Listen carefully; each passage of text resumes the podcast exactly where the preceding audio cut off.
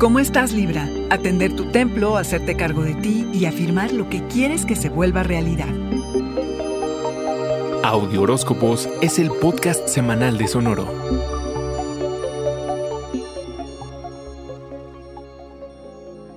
Ser flexible y no comprometerte de más. Descubrir las emociones enterradas en tu cuerpo, los dolores a los que no les has puesto atención.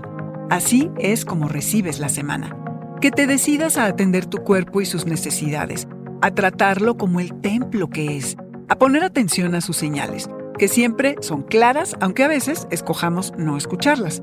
Que te conectes con la idea de no tener que aguantar de más, sino a resolver, de crear hábitos que mejoren tus días y saquen lo mejor de ti.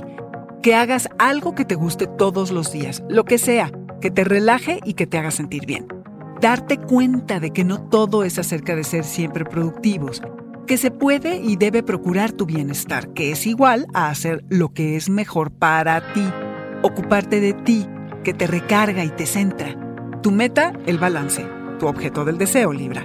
Hacerle la vida más fácil a los demás, tu gran talento. Proponerte tres cosas importantes que tienes que hacer en el día, sí o sí, que de lograrlas tendrán un gran impacto en tu día. Hacer una cosa a la vez, lento pero seguro. Que te regales un mejor espacio de trabajo, que lo renueves e implementes nuevos sistemas para funcionar mejor.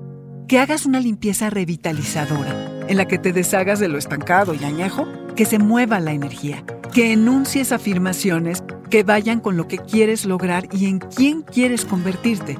Como por ejemplo, hoy me pongo a mí primero. Las afirmaciones trabajan para transformar la manera en que piensas y sientes te ayudan a superar las creencias y comportamientos autolimitantes. ¡A por todas, Libra! Este fue el Audioróscopo Semanal de Sonoro. Suscríbete donde quiera que escuches podcast o recíbelos por SMS registrándote en audioróscopos.com.